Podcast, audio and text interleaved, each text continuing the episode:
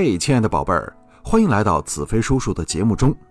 从今天开始啊，我的节目改名字了，改为成语里的那些事儿。为什么会改名字呢？因为子飞叔叔希望能在今后的节目里给你们带去更多、更丰富的历史知识和有趣好玩的故事。咱们中华五千年里发生的事情太多太多了，各种各样的历史人物更是数不胜数。只是单纯的解释成语的含义是远远不够的，所以子飞叔叔希望我讲的故事能够更加吸引你们，让你们对历史这门奇妙的学科感兴趣。学历史会让人变得睿智聪明，你说呢？好，今天我要跟你们分享的成语叫做“一鸣惊人”，这是一个大家非常常用的成语。但是这个成语怎么来的？它背后有什么样的历史故事？今天就和你聊一聊。这个故事发生在春秋时期的楚国。楚国的兵部司马伍举很不爽。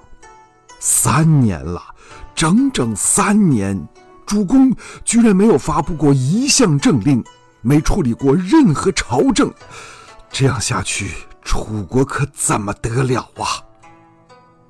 伍举又气又急，面沉如水。楚国的国君登基三年，不理政务，每天。不是出宫打猎游玩，就是在后宫里和妃子们喝酒取乐，并且不许任何人劝他，居然还通令全国，有敢劝我的就砍脑袋。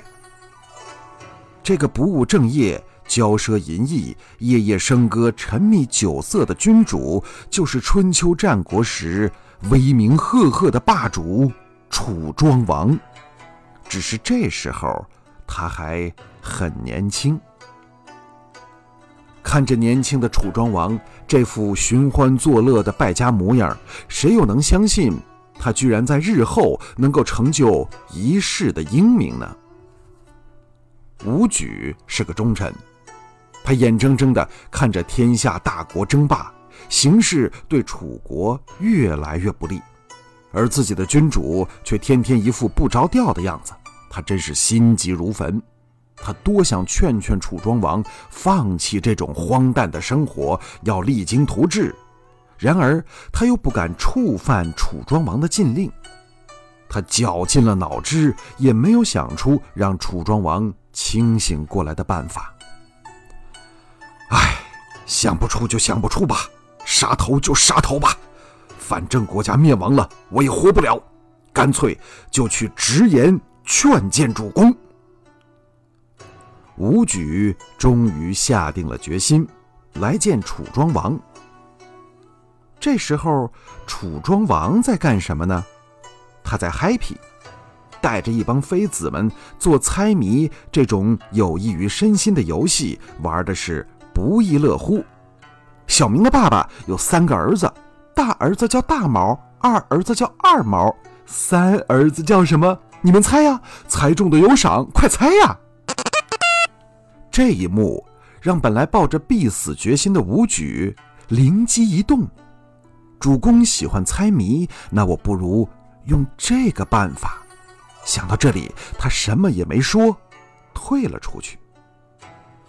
第二天上朝，文武百官开始向楚庄王汇报国家的大大小小的问题，请他批示。楚庄王还是呆若木鸡，一言不发。大臣们无奈，只好磕头退朝。就在这个时候，伍举对楚庄王说：“启奏主公，臣在南方之时见过一种傻鸟，它落在一座小土岗上，三年里既不展翅飞翔，也不鸣叫，沉默无声。别的鸟对它叫，它也没反应。”主公见识多，能不能告诉臣这只傻鸟叫什么名字呢？楚庄王一听，翻了翻白眼儿，心想：少来这套，骂谁是傻鸟呢？我才不钻你这个坑呢。他哈哈一笑，哈哈哈哈哈哈！哎呀，这只鸟三年不展翅，是在生长羽翼；它不飞翔，不鸣叫，是在观察民众的态度。虽然它现在不飞，但一飞必然冲天；虽然不鸣叫，一鸣叫必然惊人。吴举啊，你看我像不像那只傻鸟呢？吴举看楚庄王如此轻易地揭开了自己的谜底，反而有些尴尬，只好退了下去。楚庄王看着吴举的背影，露出了自信的笑容。三个月后，楚庄王变了，变得和之前判若两人。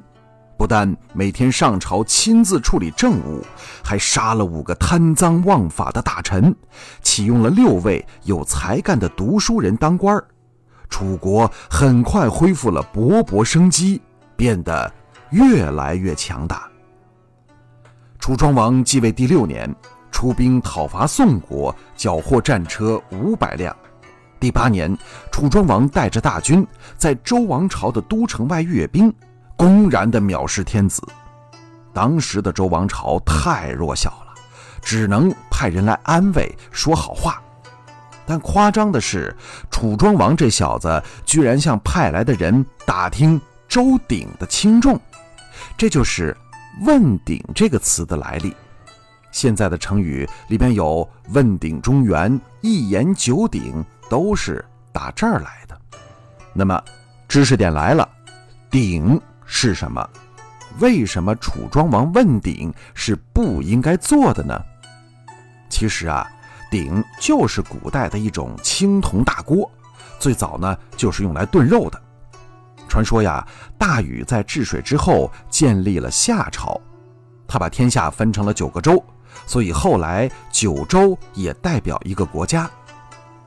南宋的大诗人陆游写过一首很著名的诗《示儿》，里说过。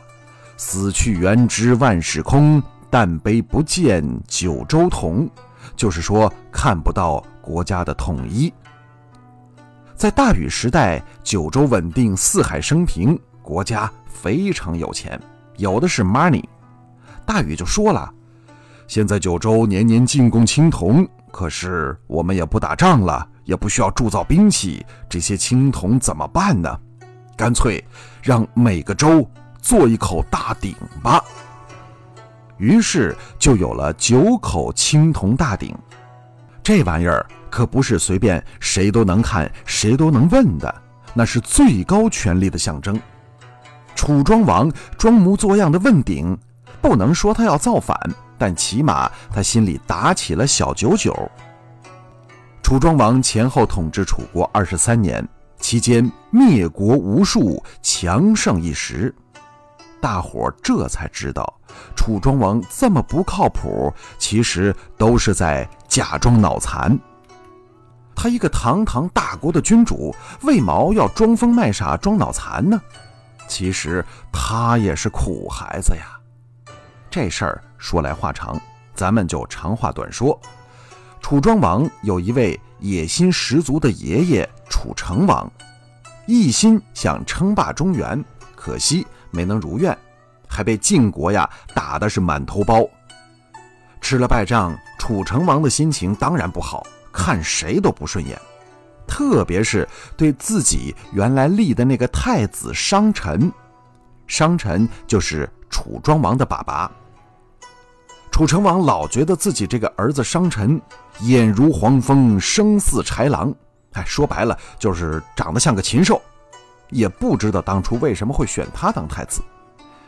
这种念头一起，楚成王就想换太子了。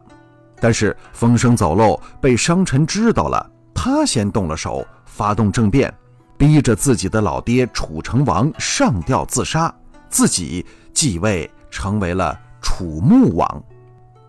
父子之间这么血腥的斗争，有一个人一直看在眼里，那就是。幼年的楚庄王，大概这事儿伤害到了他幼小的心灵，因此他的童年过得很抑郁。在继位之后，还是一直走抑郁颓废路线，什么正事儿也不干，成天就是四处观光打猎、唱歌跳舞。而且，楚庄王继位的前三年是楚国非常黑暗的时期，国家乱作一团。楚庄王那时候年轻啊，也没什么威信，随时会在可怕的斗争里丢了小命，所以他只好假装脑残来掩人耳目。暗中观察局势的变化，而且楚庄王同学还在脑残期间，充分地考察了身边的这些大臣，谁好谁坏，他心中有数，暗中培养着自己的力量。三年之后，在武举的劝谏下，楚庄王可以说是大鹏展翅，一鸣惊人，脑残马上变身奥特曼，让所有的人叹为观止。顺便说一句啊，伍举的孙子就是后来大名鼎鼎的伍子胥，因为全家被楚庄王的孙子楚平王杀了，所以伍子胥从楚国逃到了吴国，成为吴王阖闾的重臣。子飞叔叔在之前“卧薪尝胆”这个成语里讲过这段故事。公元前五百零六年，伍子胥带兵攻入了楚国的都城。